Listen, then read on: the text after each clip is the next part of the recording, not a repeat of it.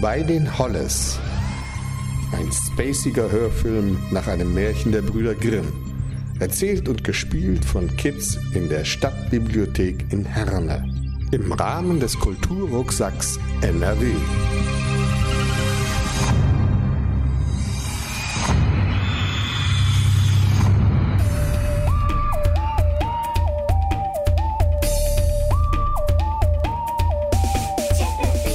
Es war einmal. Vielleicht war es auch kein Wenn Mal. es keinmal war, wie könnten wir dann davon erzählen? Genau. Also, es war einmal im Jahr 3217 eine Frau. Und diese Frau, die hieß Frau Verhermsdorf.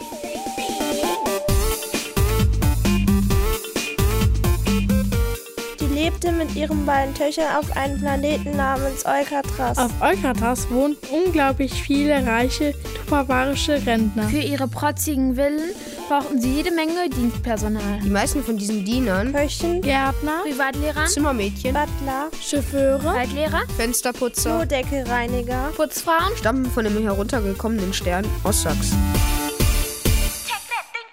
Dort gab es so gut wie keine Arbeit. die aus Sachsen waren ziemlich arm. auch Frau Verhermensdorf und ihre beiden Töchter waren aus Wie Sachsen. bei den Ostsachsen üblich, Hatten die beiden Töchter den gleichen Vornamen. Beide hießen Marie. Damit man die Geschwister Die den gleichen Namen hatten, Unterscheiden konnte? gaben ihnen die Ostsachsen noch einen Namenszusatz. wenn zwei Brüder Kurt hießen, nannte man den einen Alpha-Kurt, Den anderen Betterkurt. Auch die beiden Töchter von Frau Verhermensdorf hatten solche Namenszusätze. die ältere hieß Goldmarie, die jüngere hieß Pechmarie. Goldmarie hatte wunderschöne, goldblonde, lockige Haare. Sie war freundlich zu jedermann. und machte alles. Was ihre Mutter von ihr verlangte. Pechmarie war das genaue Gegenteil. Ihre glatten, langen Haare waren schwarz wie die Nacht. Sie war widerspenstig. Faul und streitlustig. Und hörte so gut wie nie auf ihre Mutter.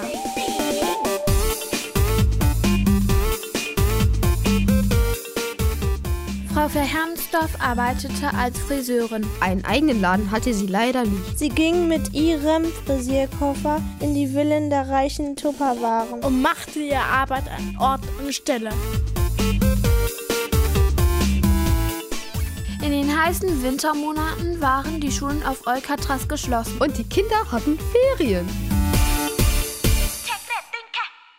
Fast alle Ostsachsen-Kinder suchten sich einen Ferienjob. Um ihr mageres Taschengeld aufzubessern. Auch Frau Verhermensdorf hatte für ihre beiden Töchter so einen Job besorgt. Goldmarie bekam eine Anstellung als Dienstmädchen im Landhaus des Grafen Granulat. Pechmarie sollte als Aushilfe im Schloss der Holles arbeiten. Die Hollis waren ein stinkreiches altes Ehepaar. Das zu den Stammkunden von Frau Verhermensdorf gehörte. Als Frau Verhermsdorf ihrer Tochter mitgeteilt hatte, Dass sie für ein paar Wochen im Holleschloss arbeiten würde, Hat Marie ein langes Gesicht gezogen und gemault. Nee, dazu habe ich keinen Bock. aber die Mutter ließ nicht mit sich handeln. sie erklärte, Papa war ab. Die Hollis sind meine wichtigsten Kunden. Ab morgen arbeitest du auf dem Schloss. Und damit basta.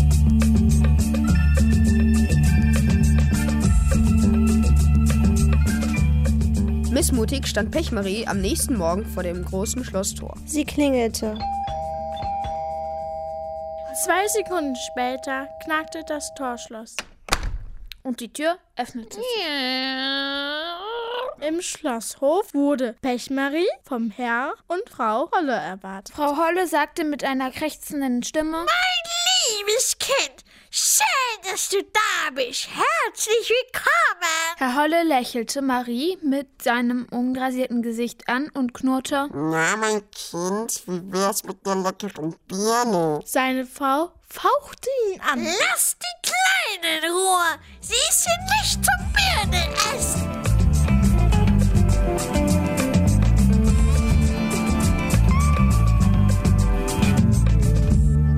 Frau Holle führte Marie hinter das Schloss, Da stand ein großes Fabrikgebäude. in dem die Holles Konserven mit symmetrischen Birnenkompott herstellten.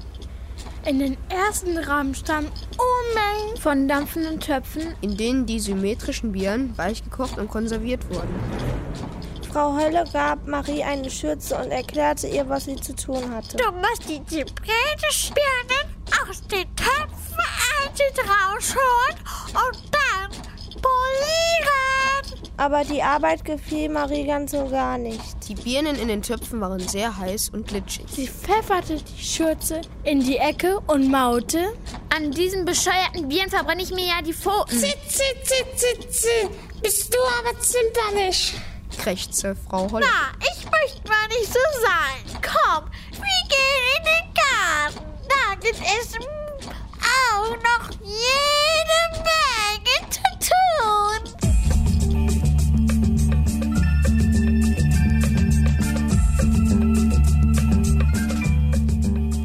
Als sie aus dem Hintereingang der Fabrik traten, Standen sie in einem riesigen Garten mit langen Reihen von symmetrischen Birnbäumen.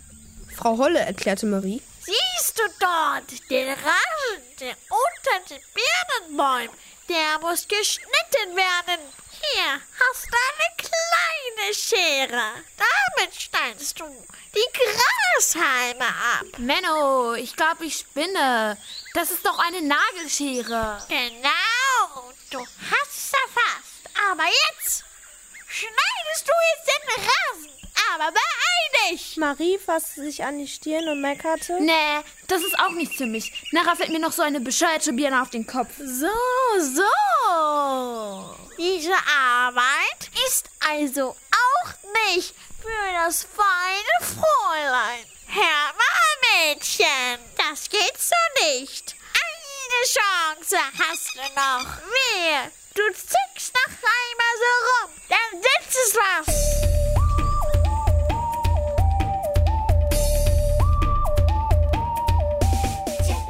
Frau Holle nahm Pechmarien mit ins Schloss. Mit einem Homebeamer beamten sie sich in den vierten Stock.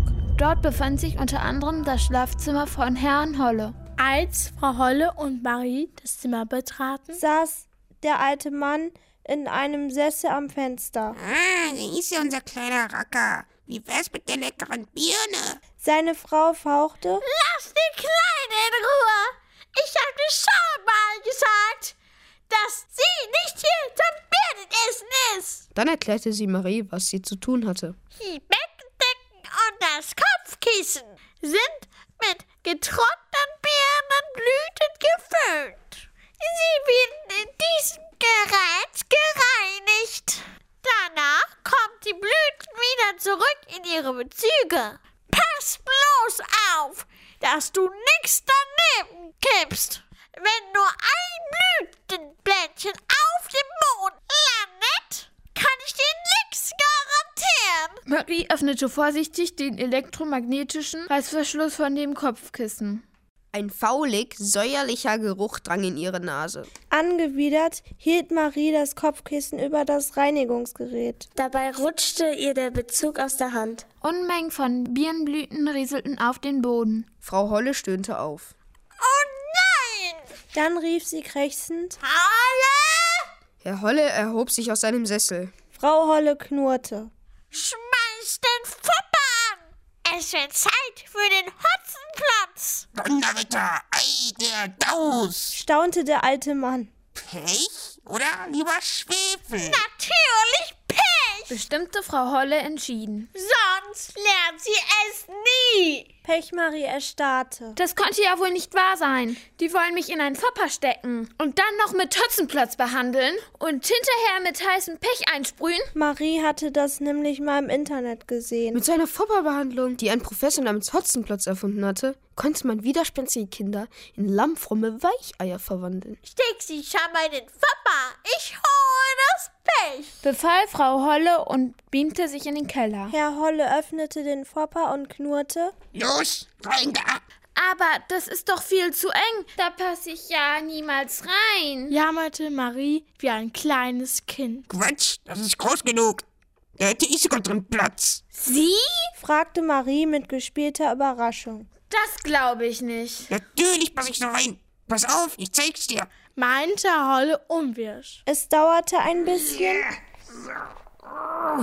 Aber dann hatte sich der alte Mann tatsächlich in den Fopper gezwängt. Marie reagierte schnell. Sie klappte die Tür zu. verriegelte sie, und drückte auf Start.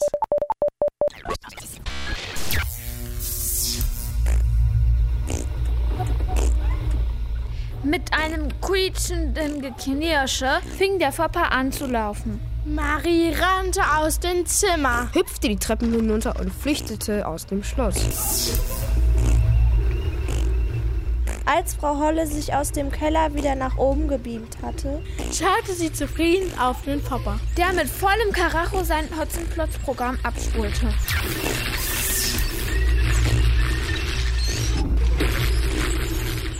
Frau Holle befestigte den Pechsprüher. und sprühte die gesamte Ladung Pech in den Vorpart.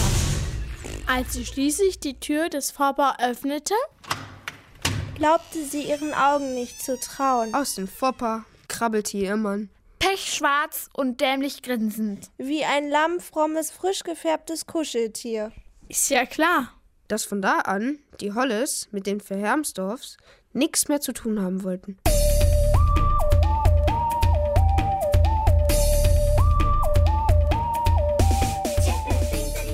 Anfangs war die Mutter zwar ziemlich sauer, Weil sie einen wichtigen Kunden verloren hatte. Andererseits war sie aber auch froh. Dass Pechmarie von den Holles nicht gehotzenplotzt worden war. Schließlich und endlich war Marie ihr Kind. und was zu weit geht, geht zu weit.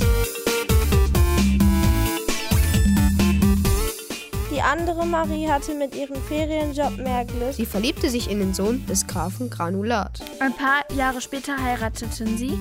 Und sie bekam einen Sack voller Kinder. Pechmarie dagegen dachte überhaupt nicht daran zu heiraten. Sie wurde eine berühmte Popsängerin. Sie landete ein Nummer 1 Hit nach dem nächsten. Ihr erfolgreichster Song, von ihr selbst komponiert, hatte den beziehungsreichen Titel Baby, baby, pop me one more time.